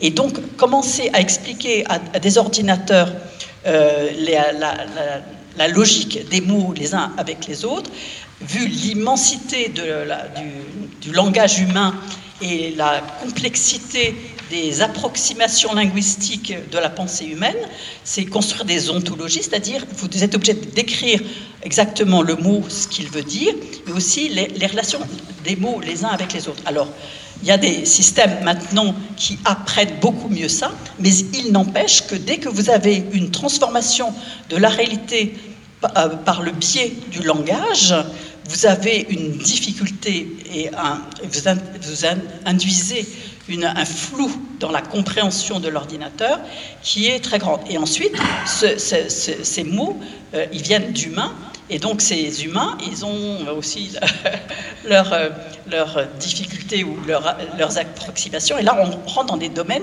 où c'est beaucoup plus difficile. Et ça, actuellement, il n'y a pas de système d'aide au diagnostic en médecine qui marche. Euh, IBM Watson, vous savez, qui nous a été vendu comme hein, c'est un échec absolument retentissant financièrement, mais aussi conceptuellement. C'est-à-dire quand on fait un système expert avec IBM Watson pour faire du diagnostic, par exemple, en oncologie, et bien quand il est fait au Massachusetts euh, Hospital aux États-Unis, bah, les gens à l'IGR à, Paris disent ah non, non, nous on raisonne pas du tout comme ça, c'est pas comme ça qu'on fait, on n'en veut pas, etc. C'est pas transposable parce que ce sont des systèmes qui reposent sur euh, la, prise en compte de, données très très complexes et très diverses qui, ne sont pas des données directement issues de pixels ou de, données biologiques. Alors, ça, c'est une, des grandes limites euh, vient ça. L'autre chose, c'est que vous pouvez utiliser des systèmes experts à partir du moment où vous êtes capable de dire que euh, ce qu'ils font euh, est conforme à la volonté des, constructeurs, au sens où il y a une vraie responsabilité derrière. Quand on va commencer à penser en termes d'usage de système, hein, avec des résultats qui seront euh, utilisés pour la prise de décision, eh bien, il y aura immédiatement un problème de responsabilisation si le système se trompe, fait des erreurs. Et ça, c'est central à tout ce qui s'est développé technologiquement dans l'industrie euh, jusqu'à maintenant, car on ne peut utiliser euh, pour euh, faire des actions qui ont des vraies conséquences pour les gens, de vie et de mort, d'accident ou pas d'accident, etc., que des systèmes où on est sûr que le système va fonctionner est fiable. Et donc pour ça, il faut qu'on comprenne complètement quel est l'algorithmique qui est derrière, quels sont les éléments qui ont été pensés pour les embranchements des raisonnements, etc. Et finalement pour la prise de décision. Et donc cette transparence algorithmique va être, qui va être un prérequis, un prérequis en, euh, légal euh, pour que les systèmes soient acceptés pour des prises de décision ayant des conséquences, eh bien ça, ça va être un, vrai, un vrai problème si on n'utilise pas des systèmes où l'expertise humaine vient en complément de tout ce que peut faire l'ordinateur mieux que nous, qui est la vitesse euh, de, calcul et le stockage de l'information. Donc ça, on n'est pas compétitif, nous, euh, individus, par rapport à un gros ordinateur, mais en revanche, on est beaucoup plus compétitif pour l'agrégation d'énormément de données et pour le jugement sur qu'est-ce qui est important ou pas important. Parce que quand un ordinateur, un système... Euh, d'intelligence artificielle euh, tient compte de 1000 paramètres, il ne sait pas parmi les 1000 quels sont les 10 ou 20 qui sont cruciaux, alors que quelqu'un dans un métier saura que ça c'est crucial, ça c'est secondaire, d'accord?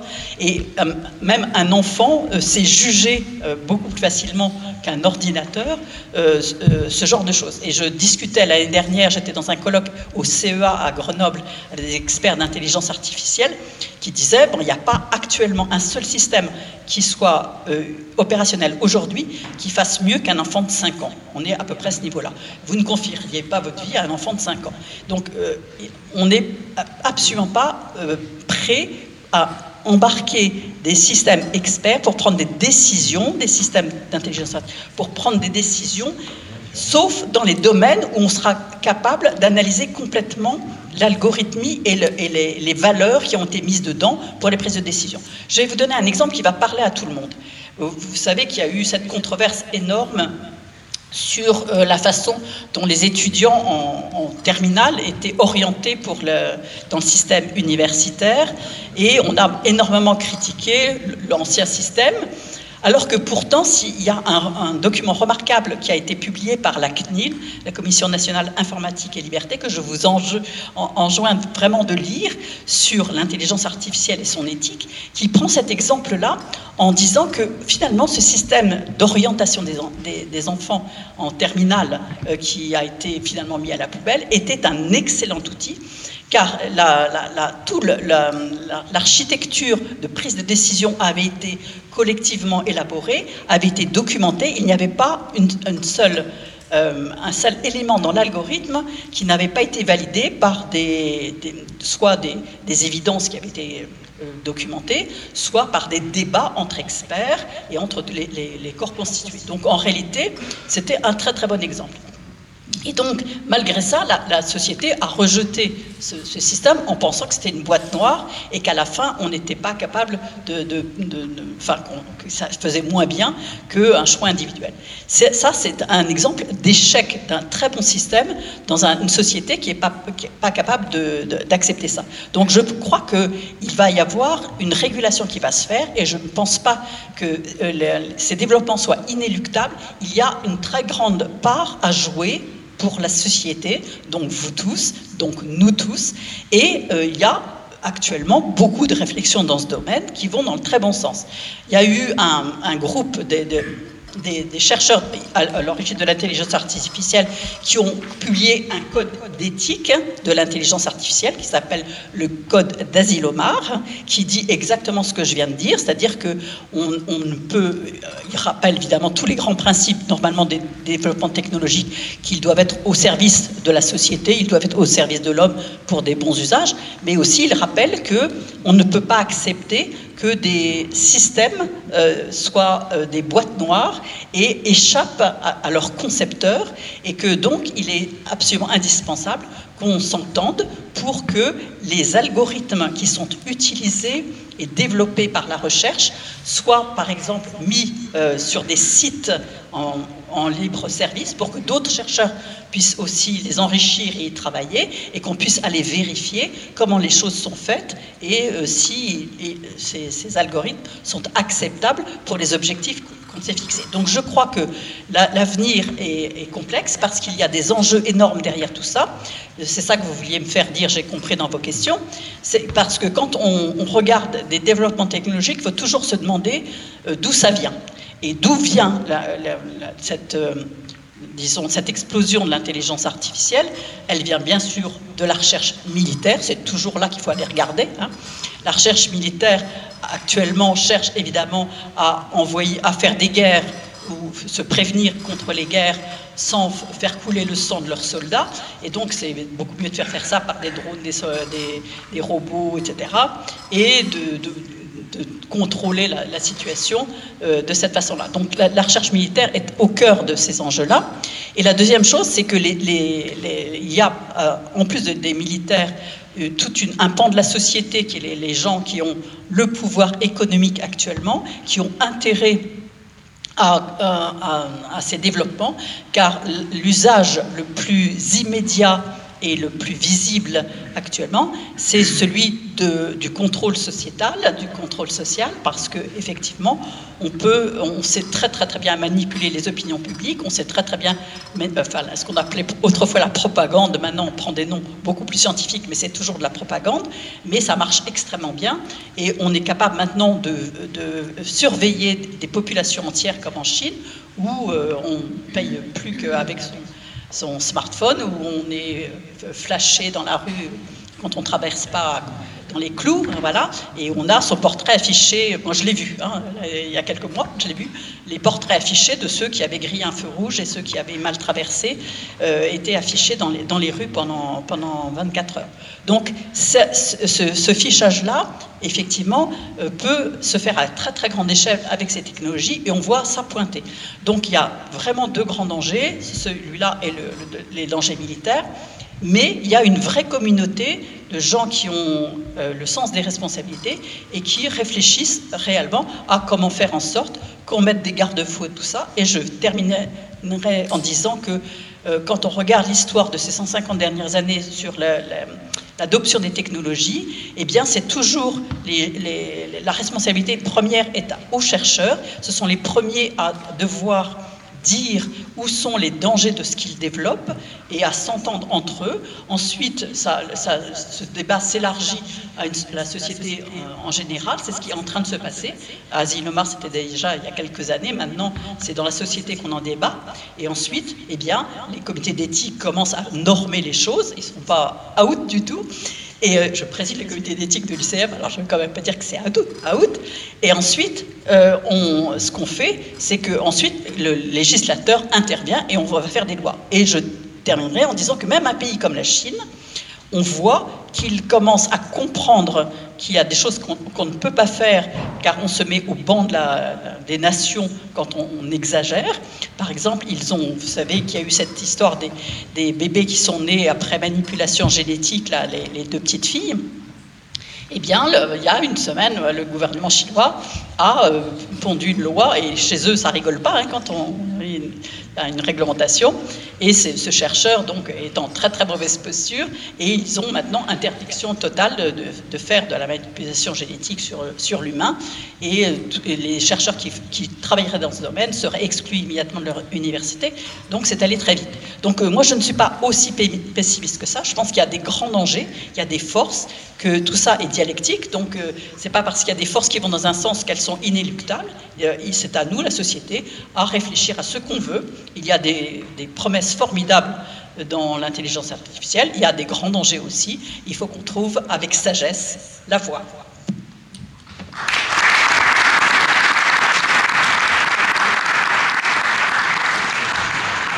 Merci beaucoup, euh, Ségolène. Je crois que ça a levé quelques, quelques sourcils euh, à, mon extrême droite. Enfin, si je ne peux pas dire si on est de l'extrême droite, euh, mon cher Christophe. Avant de donner la parole à Monique, si tu veux nous faire tes commentaires. Oui, rapidement, pour ne pas empiéter sur le débat. En disant, je suis globalement d'accord avec tout ce qui vient d'être dit, mais je voudrais quand même souligner quelques, quelques points. Je redis, un comité d'éthique, ce que j'ai dit, c'est pas qu'il est out, c'est qu'il est désarmé face aux puissances économiques et étatiques en raison d'une collusion euh, entre les États, ça a été rappelé, hein, la, défense, la recherche, le renseignement, ou même la puissance économique, et euh, évidemment les comités d'éthique euh, qui essaient d'encadrer et d'infléchir le devenir. Donc, moi, je joue peut-être un petit peu le, rôle de prophète de malheur, en quelque sorte, en disant, en, voyant le pire. Euh, mais parce que je tiens une phrase que nous, que nous a dit Jean-Pierre Dupuis, nous savons la catastrophe possible et imminente en substance, mais nous n'y croyons pas. Et donc, au fond, notre but, en tant que citoyen cette fois-ci, euh, c'est de pouvoir rendre crédible la catastrophe de manière à la pouvoir éviter et donc des biais cognitifs ou des visions à court terme qui sont celles des décideurs politiques, qui sont celles des industriels, qui n'ont pas forcément euh, cette vision prospective et prudente euh, du philosophe, euh, du citoyen, de, de ou l'éthicienne. voilà, donc c'est rendre crédible cette catastrophe, malgré, et justement en particulier en raison de l'ambivalence de ces technologies. Ces technologies nous apportent, on l'a dit, elles sont source à la fois de progrès et d'émancipation, mais elles sont tout aussi source d'aliénation sociale, d'appauvrissement culturel, intellectuel, émotionnel. Et donc nous sommes sur une ligne de crête et c'est ce qui rend la difficulté. Mais juste euh, quelques points. Un point essentiel qui, a été dit, c'est qu'en effet, lorsque, je sais pas, on met un individu dans une IRM pour faire l'IRM fonctionnel, on le coupe de son histoire, de sa culture, et l'on n'a plus de relation qu'avec ce qui est intériorisé avec le réseau de neurones. Mais effectivement, un individu, c'est 3,5 milliards d'années d'histoire et d'évolution. Et donc, et c'est une culture, c'est un langage, c'est une histoire individuelle, une histoire familiale. Mais quand même, il ne faut pas croire que le chercheur ignore tout cela. Et donc, il serait peut-être possible pour créer les conditions d'émergence d'une protoconscience, d'une protoculture, d'un proto-langage, et eh bien, même si c'est assez loin, mais cela est en voie de développement, de rendre justement cette intelligence artificielle évolutive, historique, en mettant des algorithmes génétiques évolutifs dans un robot, communiquant avec d'autres robots, pour se rapprocher le plus possible, même si c'est hyper simplifié, toujours pareil, des conditions d'émergence, cette fois-ci, historique, de ce qui fait la spécificité des aptitudes mentales et interactives et historiques euh, du sujet. Et c'est très exactement ce qui est en cours. Donc, il ne faut pas simplement imaginer que l'intelligence artificielle, ce n'est qu'un outil, et c'est manifestement pour l'instant que ça, c'est un marteau sophistiqué. Mais dans le cas de la recherche fondamentale, on essaie de reconstituer les conditions artificielle, simplifiée, mais cette fois-ci historique évolutive, de reconstruction, de réélaboration d'une autonomie euh, mentale à travers cette intelligence artificielle embarquée. Deuxième élément, il y a une évolution majeure qui va se produire dans l'intelligence artificielle. En effet, les réseaux artificiels de neurones, ça fonctionne sur un ordinateur qui ne fonctionne pas comme, comme les réseaux artificiels de neurones. Mais demain, nous serons déjà dans des ordinateurs qu'on qualifie de neuromorphiques. C'est-à-dire d'abord des ordinateurs qui vont consommer beaucoup moins d'énergie que ne le fait le parc informatique aujourd'hui, qui, est capable d'utiliser 15% de la production mondiale d'énergie, mais où l'on va configurer l'architecture de silicone encore de l'ordinateur pour qu'il soit constitué de nanoneurones de silicone, c'est-à-dire des nanocomposantes qui reproduisent analogiquement l'activité électrique du neurone. Et donc ça, c'est une révolution. Et là, nous ne sommes déjà plus dans l'ordinateur. Nous sommes dans l'instanciation électronique de l'architecture biologique des réseaux artificiels de neurones. Et le deuxième élément, et là c'est un peu plus compliqué, c'est l'ordinateur quantique, c'est autre chose, mais qui démultipliera les capacités euh, de calcul. Je répète, un système expert, ce n'est pas un réseau artificiel de neurones. Donc, quand on parle de système expert, on parle d'une base de connaissances et d'un moteur d'inférence qui est complètement limité. Ce que fait un réseau, un système expert, c'est absolument pas ce que fait un réseau d'intelligence artificielle. Le réseau artificiel de, de, neurones, il fait du calcul. Et on retrouve ce que vous disiez, le problème, c'est que pour le coup, ça devient opaque. On ne comprend plus comment il arrive de prémisse à un résultat, sauf sur des réseaux convolutifs euh, particuliers. Donc voilà quelques-unes des, des remarques que je voulais faire. Merci.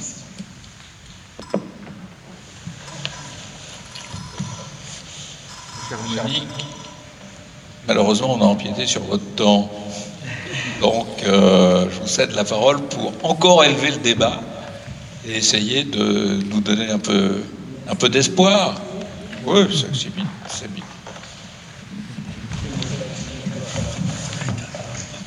Oui, la, table ronde a, mis en évidence un, immense besoin de clarifier notre euh, vision de l'intelligence artificielle dans ses liens aux techniques génétiques, et ce, pour arriver à une vision éthiquement rationnelle. Alors, il y a au moins deux questions que la table ronde, à mon sens, nous aide à, résoudre. La première, c'est pourquoi avons-nous peur de l'intelligence artificielle? Et la deuxième, c'est comment pouvons-nous apprivoiser notre rapport à l'intelligence artificielle pour comprendre euh, le monde de demain? Je commencerai par une hypothèse, je ne sais pas si elle est valable, mais enfin en tout cas je la ressens comme ça quand je lis tout ce qui s'écrit ou se dit sur l'intelligence artificielle. Il me semble que l'intelligence artificielle suscite des passions parce qu'elle a été connue du grand public, non pas d'abord par ses fondations scientifiques, mais par ses enjeux économiques. Et que c'est ces enjeux économiques qui vont se jouer entre des puissants, des puissances financières qui ont effectivement un argent fou euh, pour faire des expérimentations et, éventuellement faire du fantasmatique, euh, qui, va, euh, qui, a transformé le débat. Alors, remettons l'intelligence artificielle sur ses, sur ses jambes scientifiques. Vous allez voir que ça fait quand même peur, mais on va déjà voir pourquoi. Euh, je crois pouvoir dire que le grand essor de l'intelligence artificielle, ça n'a pas été le, simplement l'ordinateur ou la période Norbert Wiener, mais le deep learning, c'est-à-dire lorsque on a compris que les machines pouvaient apprendre. Et si les machines peuvent apprendre, eh bien, elles font la même chose que le cerveau humain. Ce qui fait peur à ce moment-là, euh, ce n'est pas qu'elles fassent la même chose que le cerveau humain, c'est qu'elles peuvent traiter des quantités de données qu'un cerveau humain, lui, ne peut pas traiter, ne serait-ce que, comme vous l'avez fait ressortir, le nombre de neurones dans un euh, cerveau intelligent. Alors simplement, il faut d'abord se guérir de tout ce qui se dit de l'intelligence artificielle à partir de l'esprit de ce que Laurent Alexandre appelle la lutte des intelligences, euh, et euh, dans lesquels, dans ce livre, il fait un tableau orwellien. Il va carrément jusqu'à dire que maintenant, la vraie démocratie consiste à donner 160 de QI à tout le monde en manipulant les fœtus à l'origine, euh, que la PMA va devenir banale parce que la reproduction naturelle, c'est vraiment scandaleux de faire ça à son gosse. Voilà, oui, voilà, il faut, voilà. Non mais comprenez bien, comprenez bien que c'est parce que, au fond, il rêve que la Silicon Valley ce soit à Paris demain, et il voudrait bien en faire partie. Voilà. Hein Mais dites-vous que le, le, le but, c'est bien cela, c'est la puissance, la puissance, la puissance, on n'y est pas, comment est-ce qu'on va faire hein Alors, euh, le problème de cette vision qui a été la première à nous donner l'intelligence artificielle, avant la, la science, j'ai beaucoup aimé les, les, exposés qui ont été dits, ils étaient prudents, euh, ils étaient raisonnables, euh, c'est de réduire l'intelligence à une vision extrêmement étroite de l'intelligence dont personne ne voudrait pour son enfant. Euh, en gros, si je reprends le livre de Laurent Alexandre, c'est savoir combiner le plus vite possible des données marchandalisables qu'on va pouvoir rendre rentables. Mais quand on fait un enfant, on rêve d'autre chose, pas simplement de cela. Hein. Donc voilà, vous avez ici quelque chose. Alors, c'est un enjeu de civilisation. C'est plus qu'un enjeu éthique, c'est un enjeu de civilisation. Et la première chose à faire, je dirais, c'est de prendre la question par le bon bout. Euh, pourquoi est-ce que les vœux de puissance posent le mal le problème? Parce qu'ils considèrent que les machines, c'est la culture. En d'autres termes, la robotique, la cognitique, l'informatique, c'est la culture. Mais rappelez-vous la Renaissance. Ce n'est pas l'imprimerie qui a fait la Renaissance, c'est le génie humain, c'est le fait d'avoir des livres à écrire, des idées à diffuser, des savoirs à communiquer qui a fait la Renaissance. Or, il faut que nous fassions la même transformation. C'est à nous, et c'est la responsabilité des générations qui montent en tout cas, de créer la culture qui fera de la robotique, euh, de l'informatique et de la cognitique un instrument humain, un instrument auquel on puisse donner des mobiles raisonnablement euh, humains. Mais justement, et là, il faut aussi devenir courageux. si on veut prendre le problème par le bon bout, bien il faut avoir le courage de voir qu'il y a un changement fantastique qui s'est fait et c'est sensible pour les maçons parce que les maçons sont des humanistes et ce sont des humanistes qui sont les héritiers des Lumières. Or, cet humanisme-là, et, voilà, je vous ai, enfin, en un mot, c'est très facile à faire comprendre, mais rassurez-vous, on finira sur l'humanisme. Si vous voulez, l'humanisme du 18e, dans lequel le républicanisme nous a formés, c'est l'idée que l'homme a l'honneur de travailler. En d'autres termes, rien ne lui est donné et il doit produire lui-même les conditions de sa survie, de sa santé, de sa prospérité.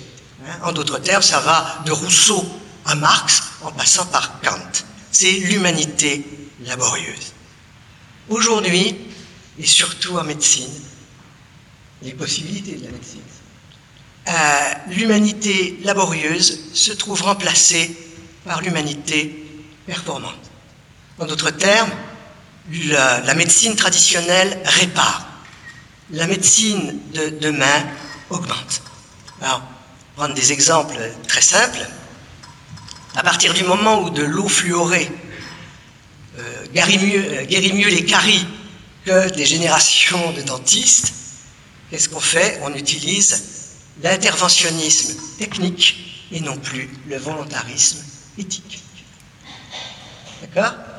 Euh, Lorsque l'on sait qu'il y a des techniques non invasives pour repérer la trisomie, ben, qu'est-ce qu'on fait? On préfère l'interventionnisme. Moi, ça m'avait été interdit parce que le Toubi m'avait dit vous l'aimerez quand même. Donc il ne voulait pas que je fasse le test. Euh, à l'époque de, l'époque de la sourde, non, non, c'était pas dans ses valeurs. Il m'avait dit vous l'aimerez quand même, vous verrez s'il est trisomie. Voilà, bon, on a quand même changé d'époque. Euh, voilà, donc l'homme augmenté, euh, eh bien, c'est le fait que demain, tout le monde, c'est vrai, préférera l'interventionnisme technique euh, au volontarisme euh, euh, éthique. Mais attendez, la troisième table ronde n'est pas encore arrivée. Hein. Alors, c'est pas simplement donc de l'ordre de l'imaginaire, mais encore faut-il une légitimité morale.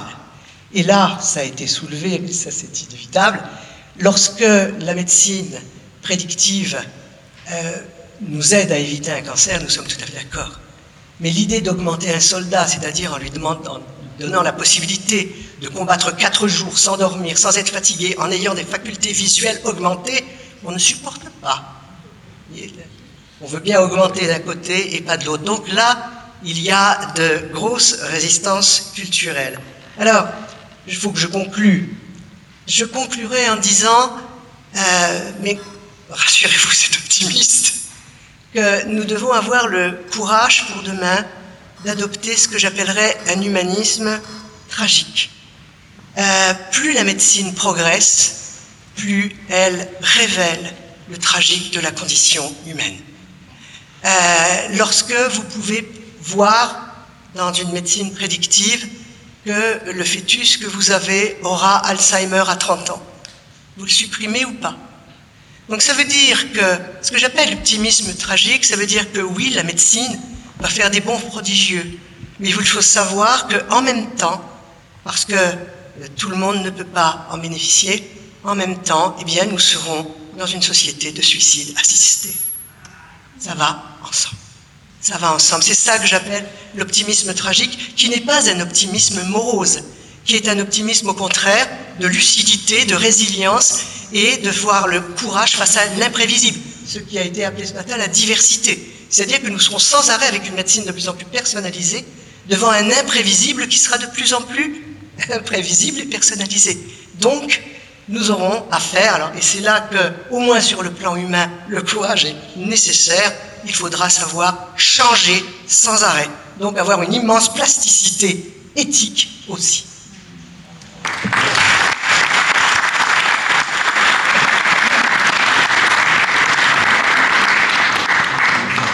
Merci Monique. Euh, comme on a pas mal euh, avancé et pris sur le temps de parole, ce, dont je suis le seul responsable, je vous propose qu'on passe à la troisième table ronde et qu'on pose les questions après, ce qui nous donnera l'occasion de réfléchir et de poser plus de questions aux trois dames euh, qui vont nous succéder.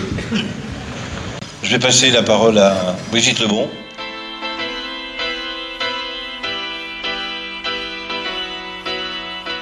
Gadlu Reporter, le magazine des grands et petits reportages de Radio Delta, la radio qui rayonne entre les oreilles.